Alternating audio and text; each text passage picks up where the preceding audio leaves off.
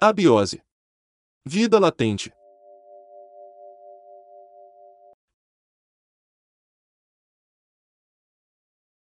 Um puta susto. Tem certas coisas que acontecem com a gente, né?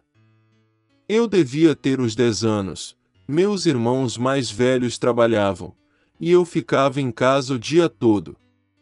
Meu único trabalho era estudar e ajudar nas tarefas de casa. Tipo, limpar, encerar o chão. Naquela época a gente usava uma cera vermelha. O chão era de cimento liso. Com uma espuma espalhava a cera, e depois dava o lustre com um retalho de pano velho e grosso. Aquilo era um bom exercício para os braços e o chão ficava brilhando. Mas, o que eu fazia de melhor era assistir TV. Séries como O Sítio do Pica-Pau Amarelo, Ultraman, Vila Sésamo, Carambos e Motocas, Urso do Cabelo Duro, entre outras. Acho que a série do Urso do Cabelo Duro teria outro nome nos dias de hoje, ou seria cancelado. Bem, isso já é outra história.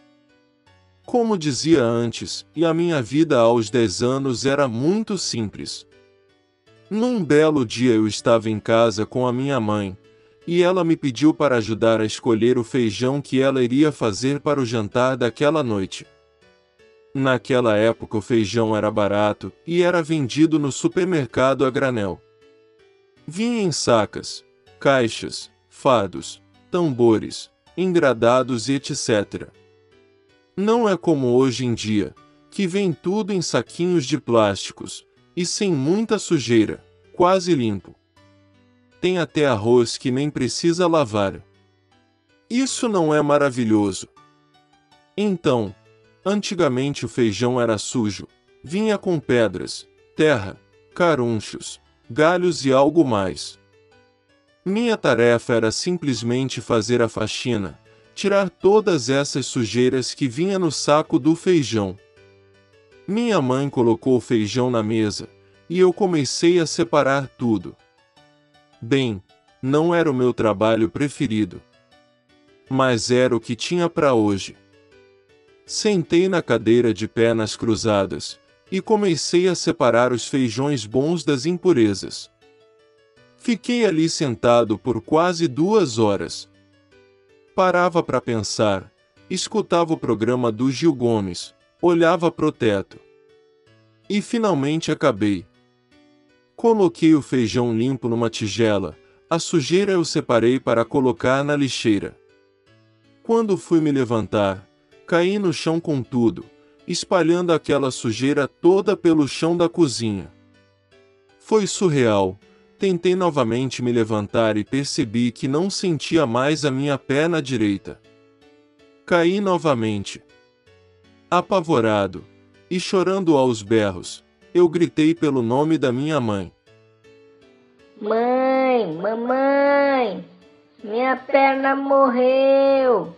Minha perna morreu. Mãe! Minha perna morreu.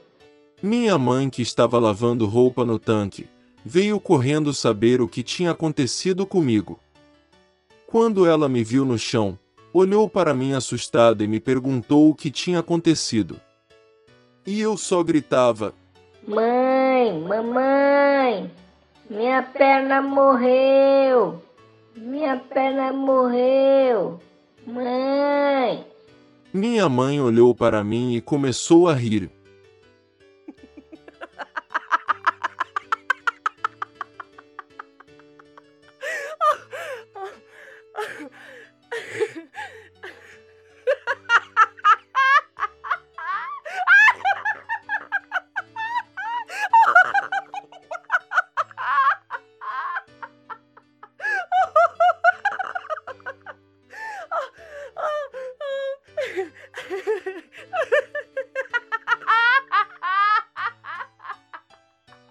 Só depois de muitas risadas ela me explicou o que aconteceu, que quando a perna fica muito tempo parada, sem movimentar, começa a formigar e entra num transe de dormência. Foi assim que ela me explicou. Aos poucos a minha perna foi voltando a ter vida.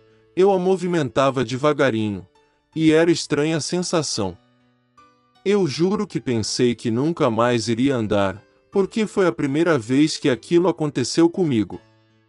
Depois que tudo passou, eu e minha mãe demos muitas risadas juntos. Ela contou para os meus irmãos e virou uma bela piada entre a gente. Se naquela época existisse o Instagram, seria um grande meme.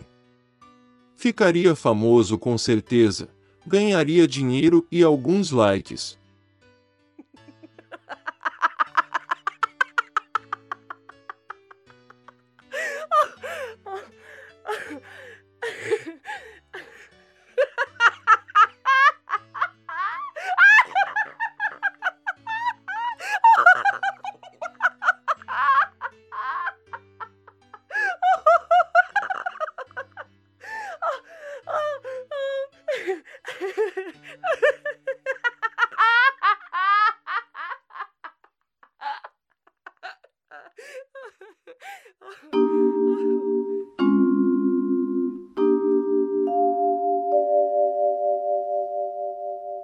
Todos os direitos reservados para JB Studio. Quer saber como colaborar com o canal, dar alguma sugestão ou patrocinar? É muito simples. Entre em contato com a gente. Envie um e-mail para abiose.vidalatente@gmail.com. Agradecemos a todos e até o próximo capítulo de Abiose, Vida Latente.